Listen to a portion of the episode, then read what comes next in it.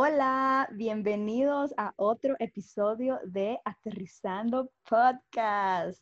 Nosotras somos Cookie y Marit. Yo soy Cookie. Somos licenciadas en comunicación, escritoras, soñadoras profesionales y mejores amigas.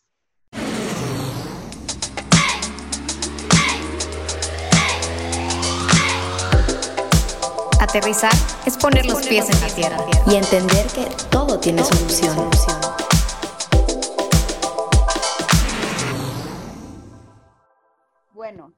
Episodio de hoy, Marif y yo queremos contarles las cosas que nosotras hubiéramos querido saber antes, así como lo escuchan. Creo que hoy ya podemos decir, regrésenme cinco años atrás, ya sé qué hacer. Así que empecemos.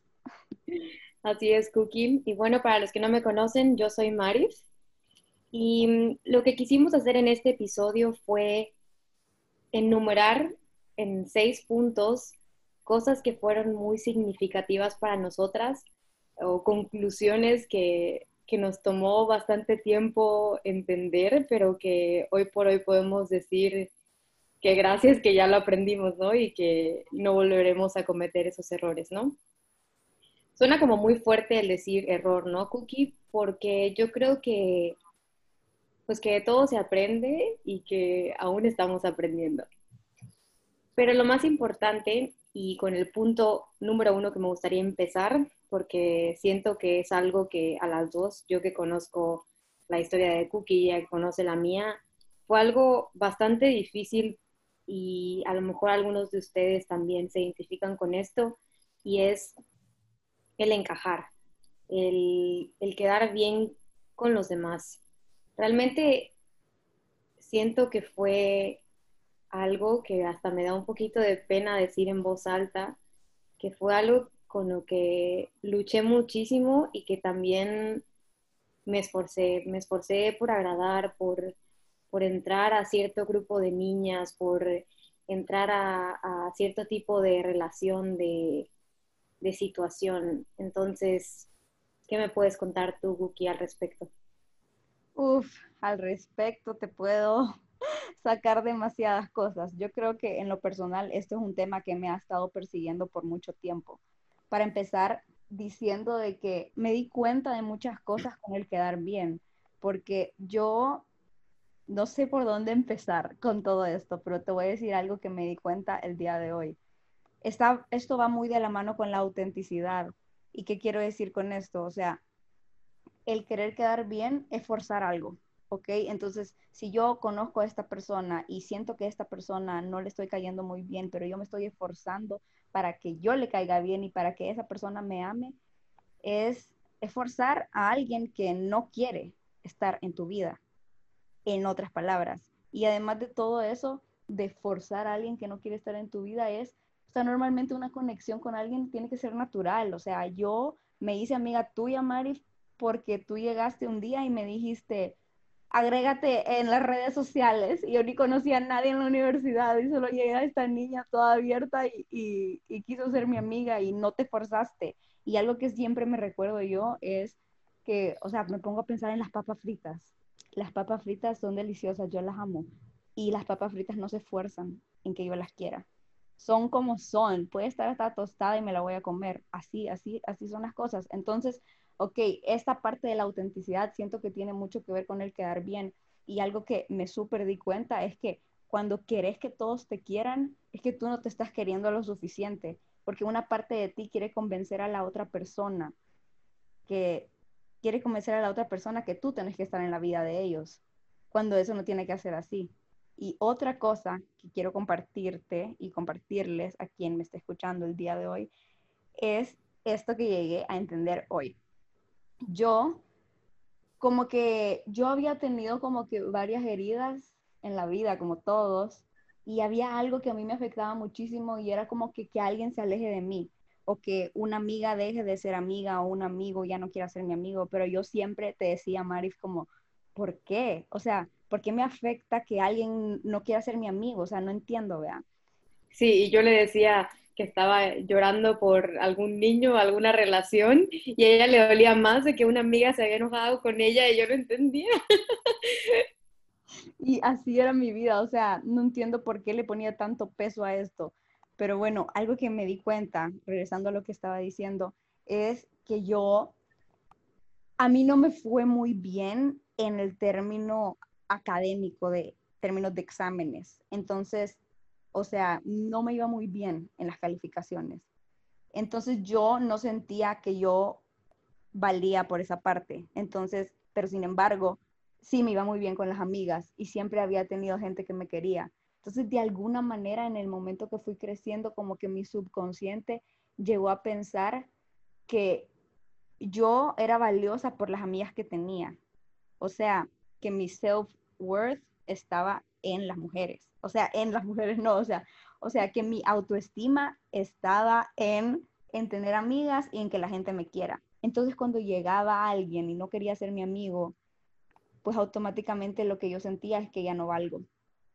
Y creo que me extendió un poco el tema, pero hablando de esto, o sea, como que para concluir la parte de quedar bien, creo que algo que yo llegué a entender es que cuando tú tratas de quedar bien no estás siendo tú y no te conoces lo suficiente, porque cuando uno se conoce y se quiere y se valora, sabes que no tienes que convencer a nadie para que esté en su vida.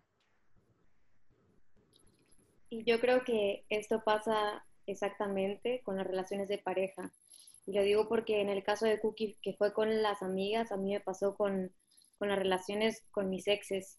Yo, a diferencia de Cookie, cuando estaba más chiquita, no tuve eh, pues como esa cercanía a amigas y tuve como varias experiencias en las que me sentí como muy excluida o como que tenía que, mm, este, pues que esforzarme por llevarme con tal grupito de niñas. Em, no voy a contar aquí este, tales anécdotas porque si no me voy a extender en, en, mis traumas de la infancia.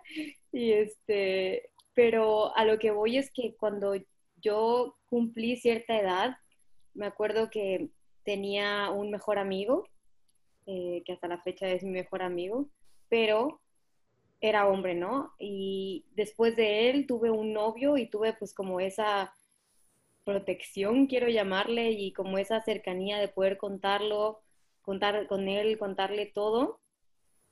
Y cuando acabó esa relación, para mí fue como, como que ya no valía nada, ¿no? Y que después de eso, cada eh, persona que conociera desde la parte sentimental, yo tenía que como luchar por estar a su altura, por gustarle, por, o sea, por, porque me quisiera y el hecho de que la persona yo le gustara o quisiera estar conmigo, me dijera cosas lindas o que yo estaba bonita, eso era lo que a mí me llenaba y me daba el autoestima. Y era exactamente lo mismo de que era querer quedar bien. E incluso yo te contaba, Cookie, que a veces hasta dejaba de pues de hacer cosas por mí o cambiaba ciertos compromisos que yo tenía conmigo hasta simplemente, no sé, si yo me había dicho que me iba a levantar a hacer algo, iba a ir al gimnasio, pero si tal persona me escribía para salir, yo cancelaba todo lo que tenía para ir con esa persona y era dejarme de lado y eso era para quedar bien eh, con, tal persona pero como decías, Cookie, era realmente porque eso me estaba pues llenando a mí y sin saber eh, quién era yo y, y, ser autoestima, puedo llegar a decir. Fíjate, Marif, que yo creo que eso que decís ahí es muy importante porque obviamente a mí me llegó a pasar eso de que, no sé, como que esos nervios de que tengo que ir porque voy a quedar mal con esa persona. Entonces a mí me pasaba eso de que, o sea, no le puedo quedar mal. Y algo que igual entendí es que no somos dueños de la idea que alguien tenga de ti. O sea, por ejemplo, tu hermano tiene una idea de ti, tu mamá tiene una idea de ti, tu amigo tiene otra idea de ti.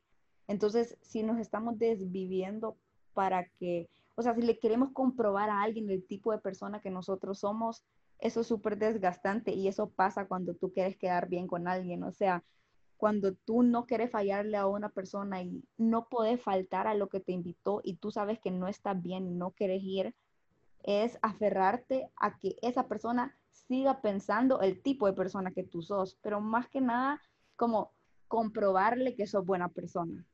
¿Me explico? Y todo eso que está diciendo Cookie nos lleva justamente también al punto número dos, que tiene un poco que ver con la perspectiva que tienen eh, los demás de nosotros y la importancia que le damos a los deseos que quieren a otras personas, porque realmente, o sea, y te, comprendo porque a, mí también me ha pasado de, de no poder fallar a ciertos compromisos, a ciertas personas, a ciertos eventos, a, a ciertos trabajos que son realmente desgastantes y llega un punto en tu vida en el que te quedas pues sin nada de energía porque estás todo el tiempo queriendo eh, pues satisfacer eh, lo que otras personas quieren o llenar los momentos de otras personas o ayudar a otros y esto pasa también hasta con nuestros familiares. Este, ¿qué es lo que no sé, querían nuestros papás para nosotros? A mí me ha pasado como, no sé, eh, eh, que mis papás querían que yo hiciera tal cosa del trabajo o de la escuela y el sentir como una culpa de no poder llenar como esas expectativas, de no poder cumplir con tales compromisos, se vuelve como un estrés interno que ni siquiera tenía idea que yo tenía. Wow. Y otra cosa que me puse a pensar ahorita que dijiste eso, es que hay que ponernos a evaluar si de verdad queremos hacer eso o es por compromiso. Porque ya sé que en la vida hay muchos compromisos que hay que asistir y hay personas que tenemos que estar ahí, pero está bien fuerte esa pregunta y justo el viernes que acaba de pasar un amigo me estaba diciendo, pero ahí, ¿querés ir porque querés o es por compromiso? Y siento que o sea, por ejemplo, ahorita que estamos en una pandemia y lo primero que cada quien se puso a pensar es, no aproveché las salidas tanto o no aproveché de estar con la gente que sí quería estar. Y yo creo que ahora ya estamos un poco más tranquilos. O sea, sigue el COVID, pero ya siento que la gente está más abierta y ya más gente se está viendo a comparación de cómo estábamos hace un año cuando empezamos este podcast. y y creo que yo de lo que me puse a valorar en lo personal es, o sea, yo estaba muy agradecida porque logré y logré disfrutar dentro de lo que cabe. Y sí, estuve, salí con personas que yo quise, disfruté, me reí con mis amigas, pero también me ponía a pensar como, también asistí a cosas que no quería ir por quedar bien con alguien ¿Y qué pasa si hoy en día yo ya no pudiera ir a un café? O que se me acaban todas esas cositas. Es como ponerte a pensar de verdad qué es lo que tú quieres hacer, porque esto algún día se va a acabar. Y yo sé que esto está muy cliché y que lo escuchamos por todos lados, pero yo siento que es muy importante evaluar cuando de verdad quieres hacer algo o tenés que hacer algo, o que tu, tu persona siente que lo debe de hacer.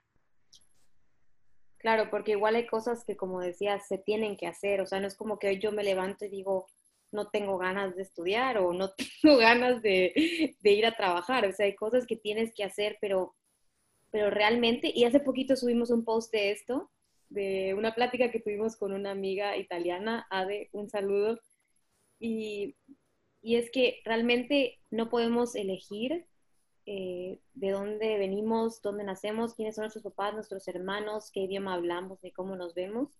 Lo único que podemos tener el poder de decidir son las personas con las que compartimos nuestra vida. Las situaciones, este, bueno, la mayoría de las situaciones em, de, a las que nos ponemos eh, enfrente, ¿no? Claro, aquellas que nosotras tenemos el poder, nosotros tenemos el poder de decidir entonces, ¿por qué vamos a tener que seguir haciendo cosas por compromiso? ¿Por qué vamos a tener que, seguir yendo a lugares que, en el fondo sabemos que no nos van a hacer bien y solo por quedar bien? y claro, o sea, yo sé que más adelante en la vida, en la vida adulta, hay compromisos que hay que hacer. O sea, hay cosas que hay que asistir por cuestión de, cuestiones de familia y etcétera pero siento que ahorita lo que Marif y yo estamos tratando de enfatizar es a nuestra edad, o sea, la edad de la universidad, la edad donde uno puede decidir qué hacer, decidir qué hacer de un viernes, decidir quedarse durmiendo porque está cansado, hasta decidir dormirse temprano y no ir a cenar porque el siguiente día quiere hacer ejercicio. O sea, creo que quiero hacer énfasis que de verdad tú puedes decidir lo que quieras hacer con tu vida. Y a veces pensamos que las cosas que nos llegan es porque eso me tocó. O sea, creo que nos llegan las cosas y ni decidimos. Solo las tomamos y es como, esto es lo que fue. Pero de verdad, o sea, tú que me estás escuchando hoy, tú puedes decidir qué vas a comer. Tú puedes decidir qué ejercicio vas a hacer. Tú puedes decidir no hacer ejercicio. Puedes decidir quedarte dormido un viernes o hasta decidir no ver tu celular y no contestarle a alguien un fin de semana. Claro, porque la decisión va a ser por ti mismo. Y eso yo creo lo que marca la diferencia. O sea, si la decisión de tu acción es por ti o por alguien más. Y eso también lo relaciono también con, o sea, con la familia, ¿no? Con los papás.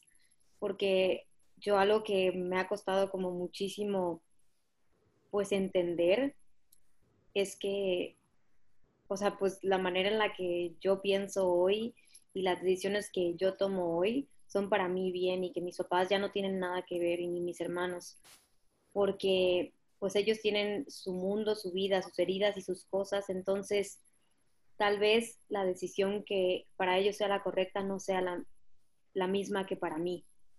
Hablo, por ejemplo, de, no sé, a lo mejor alguna opinión que tengan de, de la carrera que, que, que te aconsejan o del trabajo que, te aconsejan, a mí me costó mucho entender que realmente los papás sí hacen lo mejor que pueden, porque a lo mejor no resolvieron ciertas cosas que, que tú sí, que me estás escuchando, que estás hoy más despierto y que quieres encontrar la manera de, pues, de ver por uno mismo.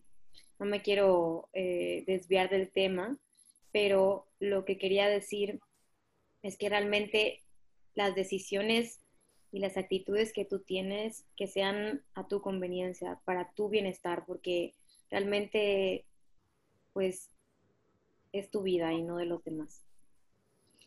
Y ahora con el punto número tres. Este sí lo voy a leer porque, porque fue algo que igual dudábamos si poner o no, pero fue... tenemos muchas anécdotas y experiencias al hablar de los exes y tenemos que confesar que Cookie y yo no hemos querido adentrarnos en el tema del amor y de los exnovios públicamente porque, bueno, a mí me da un poco de cosita no sé a ti, Cookie, pero el punto número tres es que extrañar a tu ex no significa que lo necesitas o que lo quieres de regreso. ¿Qué opinas, Cookie? Bueno, yo creo que se tenía que decir y se dijo, porque es la verdad y no solo te estoy hablando de un ex, sino que también de algo que tú tenías antes. Es eso que era parte de ti y dejó de ser, porque eso es lo que duele. Y y bueno, yo creo que ya está todo dicho en la oración. ok, yo quiero decir algo más acerca de esto. En la parte de, que sientas que necesitas o que quieres a alguien de regreso, em, yo siento que recordar es volver a vivir. ¿Ok? Y las heridas se sanan, pero quedan cicatrices y que es más fácil que se abra una herida, o sea, en lugar de una cicatriz, a otro lado de la piel sana. Entonces, gente, tengan muy en cuenta esto porque a veces puedes estar muy decidido o muy decidida de que no quieres volver a un lugar, pero, y, pero somos débiles a veces, ¿ok? Y ahí voy con la, con la frase de que no significa que de verdad quieras eso de regreso. Y yo lo digo porque siento que todos, ok, siento que todos hemos tomado, tenido el papel en la vida del que han lastimado y el que ha lastimado. Y si no has tenido alguno de los dos, alguna vez lo vas a tener, porque siento que esto es muy humano. Y en lo personal, yo siento que, que en una experiencia con un exnovio, yo sentía que quería estar con él otra vez y no lo dejaba avanzar. Porque al recordar los momentos, al recordar su familia y lo que habíamos vivido, em, yo lo buscaba o hacía que me, que me viera para que me recordara, pero en el fondo yo sabía que no quería estar con él porque si no funcionó, pues no había funcionado, ¿no? Tampoco quiero generalizar el meterse en relaciones de pareja y, o sea, es un mundo porque cada cabeza es un mundo y hay mil excepciones y mil historias y, todos tienen pues muchísimas cosas diferentes, ¿no? Pero a lo que voy es que yo siento que desde como un lugar egoísta, eh, creía que necesitaba de regreso a una persona y no la dejaba avanzar simplemente por, por los recuerdos que me llevaban pues, a sanar en mi imaginación a lo que yo tenía que sanar por mí misma. Entonces, mm, muy mal, Marif, pero aquí estamos. ¿Sabes qué es otra cosa que me puse a pensar ahorita?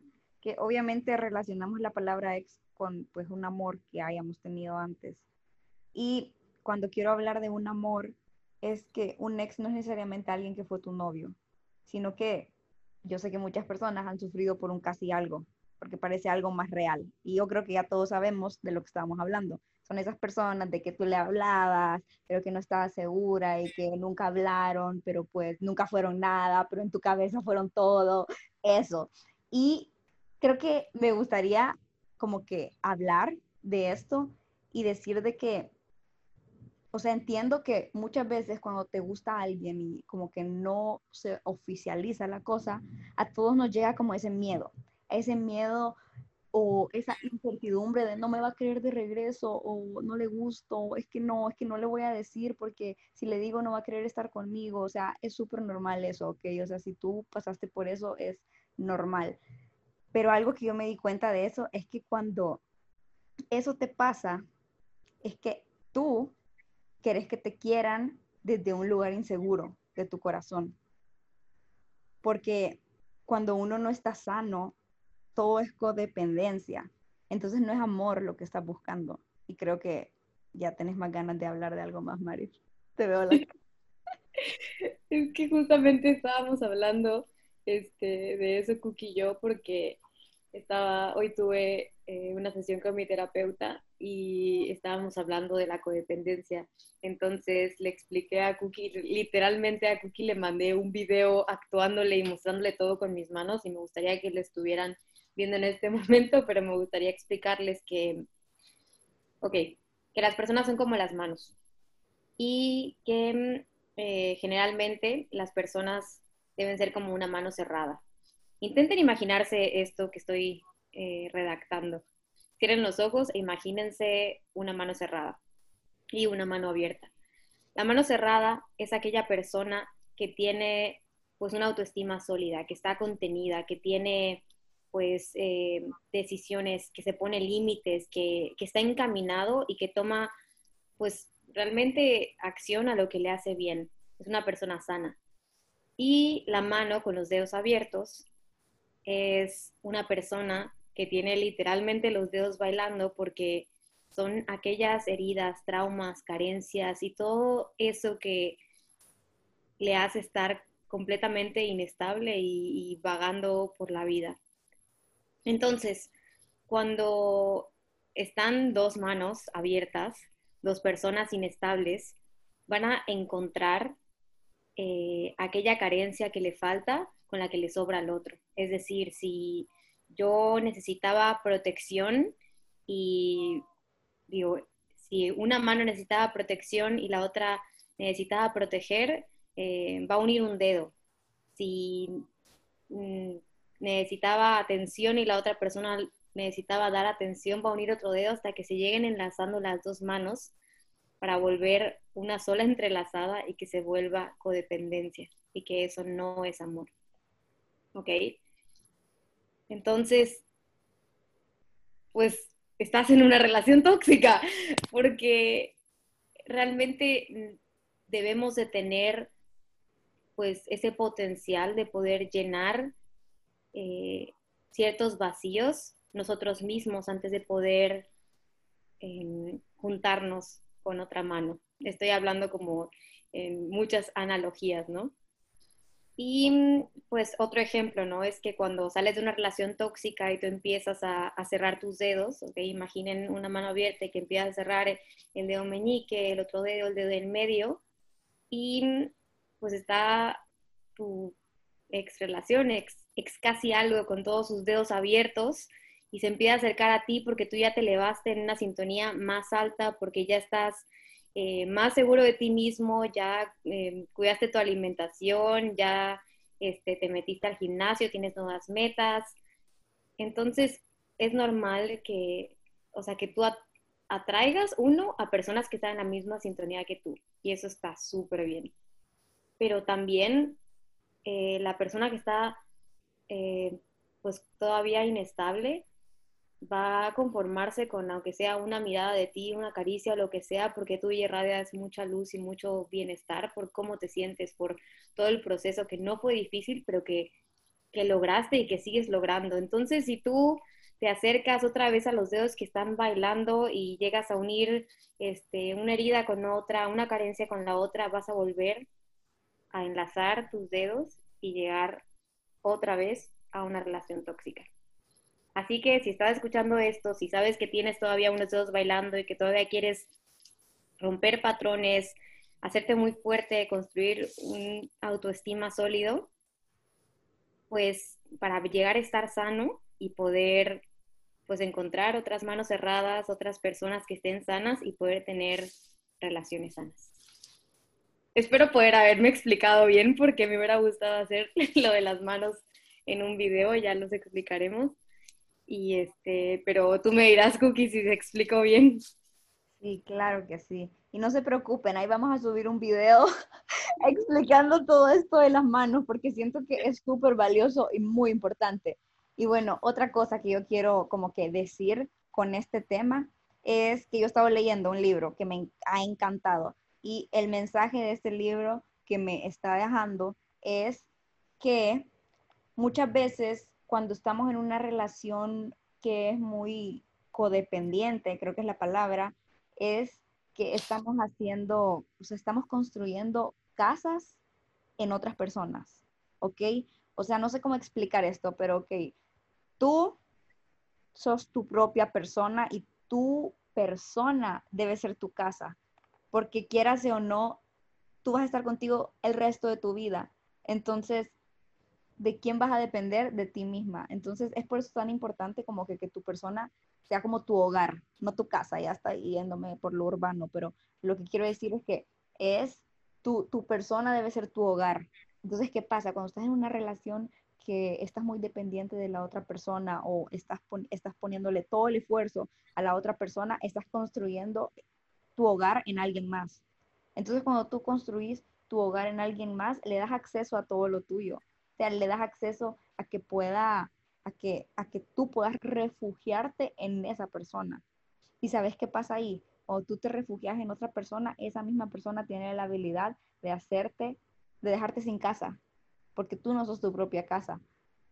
Y ok, ese es un tema, pues ya, no, ya estamos bien avanzados en esto, creo que solo íbamos a hablar del ex estamos hablando de todos los vacíos existenciales, pero, pero lo que quiero decir con esto es que, o sea, mi único mensaje es como, asegúrense de estar en una relación, quererse mutuamente y hacer cosas muy bonitas, porque yo siento que el amor es de los regalos más lindos que existen, pero también asegúrense de habitar en ustedes.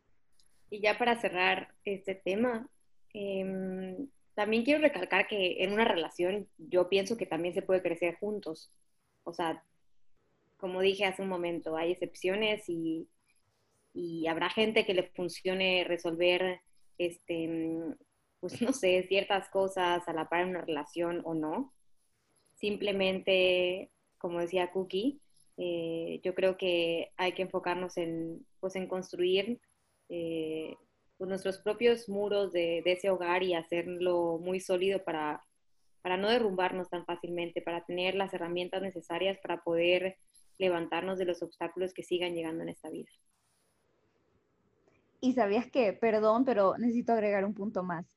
Em, yo sé que ahora está súper de moda todo eso del red flag. O sea, tipo te dicen red flag de un niño que es así, no le hagas caso, etc. Entonces es como que el mundo está tan invadido de red flags y entonces al final todo es una red flag, etc. Pero te lo prometo que yo ayer estaba pensando como que, ¿sabes qué? ¿Cuáles son las green flags? Y solo me puse a pensar, ¿sabes qué? Todo es un green flag, porque tú no vas a aprender si no te metes con esa persona. O sea, siento que uno para poder desarrollarse eh, y crecer personalmente, tiene que quitarse la espina, tratar y, y, y solo así saber si las personas le convienen o no porque solo así podríamos estar teniendo esta conversación, porque si no nos hubiera pasado lo que nos pasó, no estaríamos hablando de todo esto.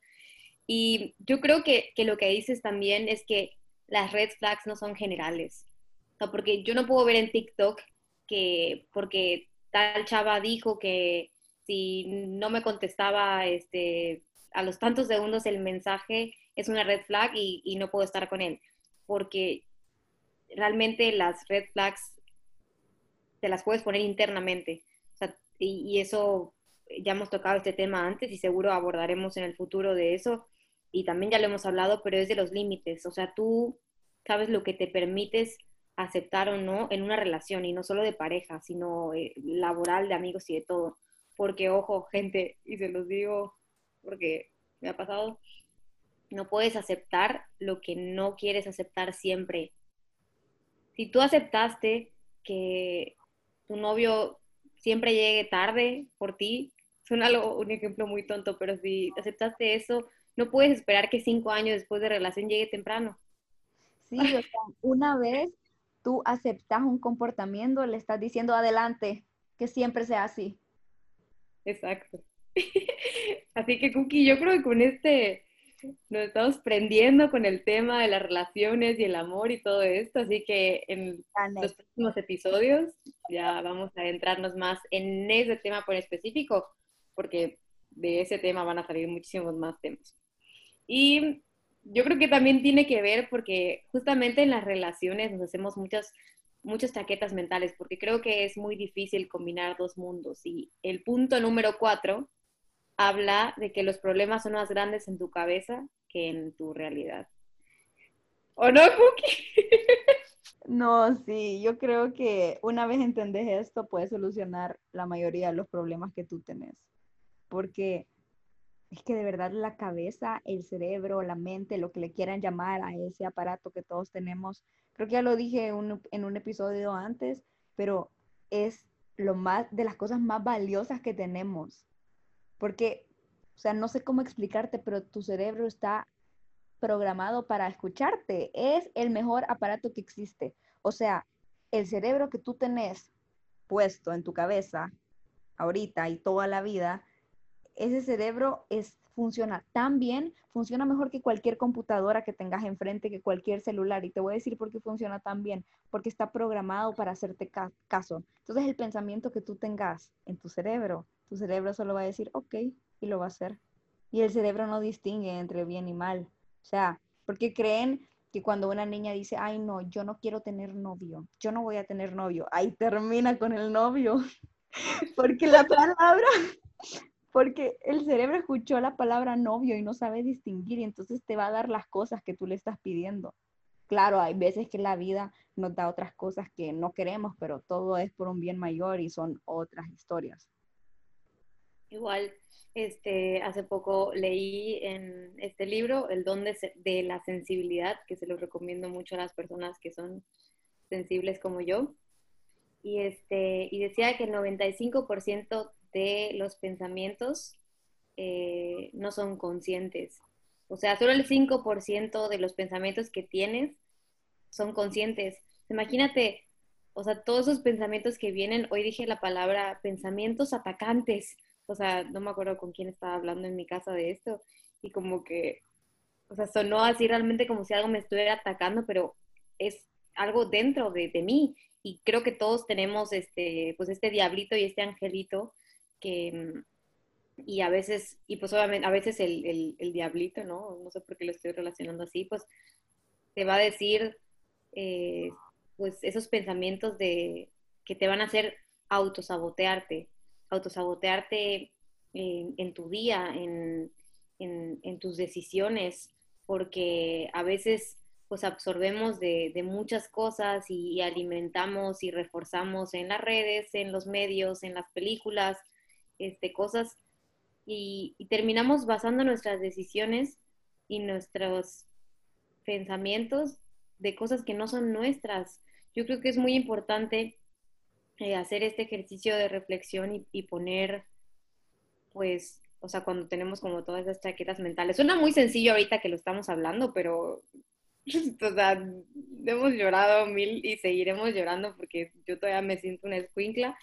Y este, pero cuando hablo de esto del ejercicio del embudo, es porque, o imagínense que tienen un embudo y que pues, han absorbido tal creencia de su mamá, de, de, tu papá, de cosas que no sabías antes de nacer, este, de, de, de, kissing boot, o sea, de todo lo que, lo que ves y absorbes y, y, poner el embudo al revés e ir sacando realmente lo que es tuyo y lo que no y lo que te quieres quedar, ¿no? Porque, como decía Cookie, o sea, tu cerebro y, tus pensamientos, este, sí los puedes cambiar, yo me acuerdo que una vez eh, yo decía súper frustrada y también te lo dije a ti, Cookie, que, que, me gustaría como resetear este, mis pensamientos y borrar, no sé, les pongo el ejemplo de, este, de la alimentación, ¿no?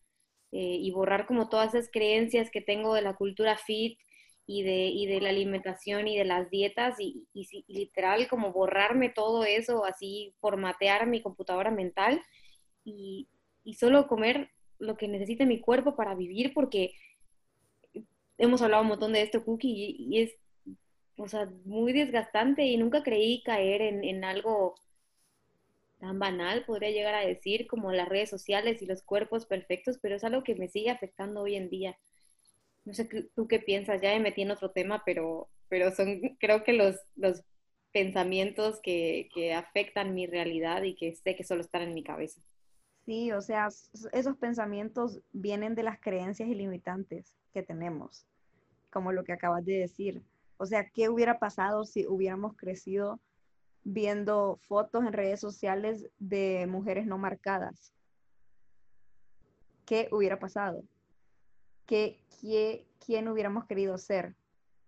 Nos hubiéramos querido matar haciendo ejercicio hasta tener el abdomen plano o qué hubiera pasado si hubiéramos crecido viendo de que el éxito de otra manera. Son cosas que no sabemos, pero es bueno ponerse a pensar qué es lo que la gente y la sociedad te ha hecho creer y qué es lo que realmente quieres creer tú. Claro, eso está súper bien lo que dijiste, porque tampoco está mal tener el abdomen plano y, marcadísimo, está padrísimo, tampoco está mal no tenerlo, pero como dice Cookie, este, las cosas que, están impuestas o que vemos en las películas o que nos dijeron nuestros papás o que vimos que hicieron las personas cercanas a nosotros porque les fue muy bonito, tal vez no sean tu respuesta. Porque eh, muchas veces lo que a alguien más le funcionó no te, no te funciona a ti, pero como lo ves bonito, quieres pues, que, sea bonito para ti también. Yo creo que aquí, pues, este, es, no sé, yo tampoco puedo decir como que, ay, ya encontré. No, no me voy a adelantar, este es otro punto, lo siento. Así que vamos al siguiente. Em, este punto es esta frase que me marca muchísimo y que todavía no logro que sea como algo en automático en mi mente, porque a veces me cacho eh, también juzgando, tengo que admitirlo, y es que nada es personal. Sí. Esto me lo, esto me lo decía Cookie el otro día, que eso lo aprendí de ti, de hecho, que las personas, que como te tratan los demás, habla de sí mismo, sino de ti. ¿Qué opinas, Cookie? Bueno, siento que eso es un tema que sigo batallando, o sea, mi mamá te puede decir, me dicen algo y yo me quiero ofender y me paro de la mesa, o sea, me cuesta mucho no tomarme las cosas personal, pero, pero yo creo que va de la mano con entender que no se trata de ti. No todo se trata de ti. Es que a nadie le importa tanto tu vida, por más que tiene.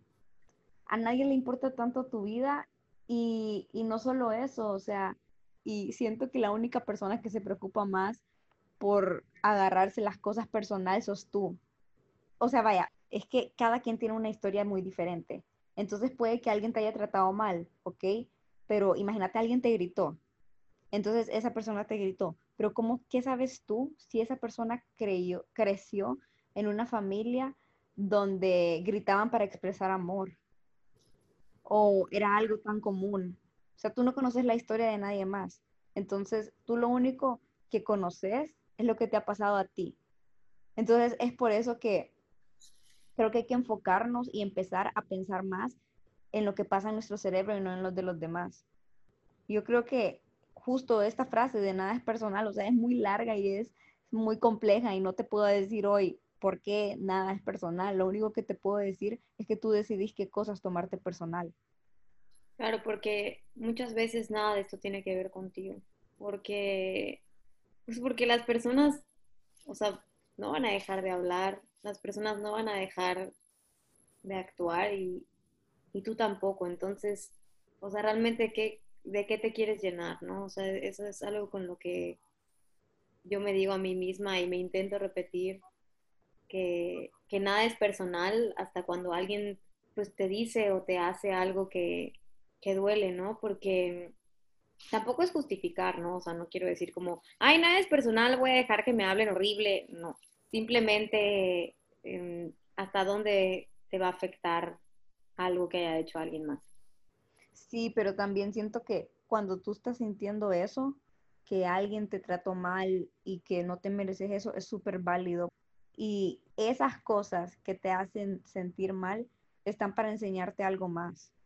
Entonces, pero también te digo, ya me estoy desviando del tema, pero es que es tanto que hay que hablar, o sea, hemos aprendido tantas cosas y aprendido, te digo, entre comillas, porque todavía seguimos cayéndonos. Yo estaba, estaba llorando, ni me acuerdo por qué, y hoy aquí.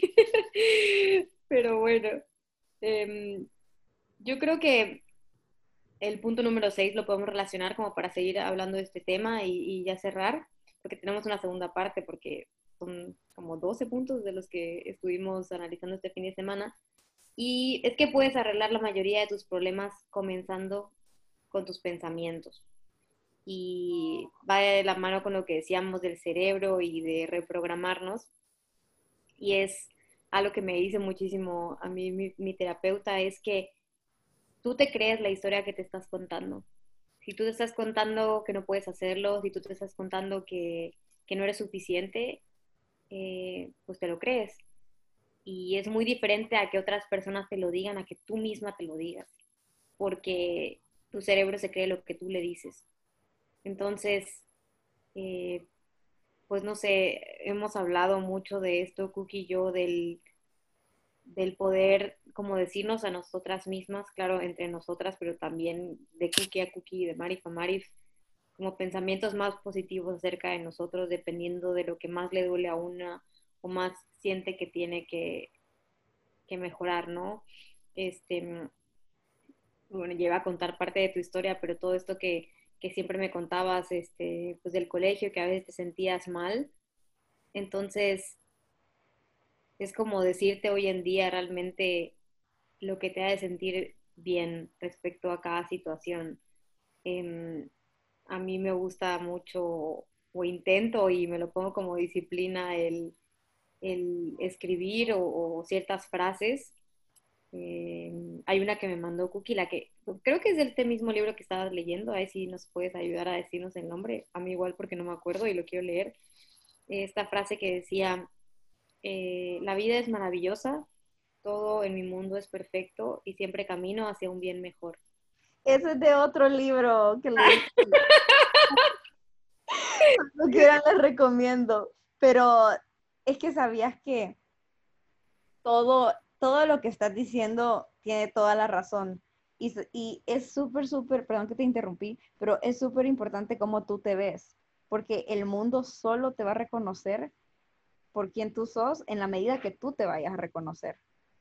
Entonces, o sea, he tratado de entender más estas cosas porque es algo nuevo. ¿Y saben qué es lo peor? Que yo me enteré de este mundo de reconocerte bien cuando ya me gradué de la universidad. O sea, cuando ya no tenía que hacer ni un examen. Hasta ahí supe que yo podía hacer lo que mi mente pensara de mí. Pero bueno, regresando al punto, es que es tan importante todo eso porque como tú te ves y como tú ves las situaciones que te pasan todos los días y la reacción que tú tengas hacia eso, es lo que le está gritando al universo lo que tú querés. O sea, no sé cómo no sé si me, me doy a entender, pero lo que quiero decir con esto es que si yo solo me ahogo en lo malo y me pasó una experiencia traumática y digo que yo no puedo y que nunca voy a poder, le estoy gritando al universo que no voy a poder. Y el universo me va a conceder eso. Y me estoy yendo por temas más radicales, pero no, no te preocupes, no te preocupes, Tuki, porque, bueno, el universo, Dios, lo que sea que quieras creer o no creer, pero eh, yo estoy completamente de acuerdo contigo. Yo igual soy como la persona más eh, filosófica. Este, a lo que quería mm, agregar a todo lo que decía Cookie, el, del reconocimiento, pues con tus pensamientos, ¿no?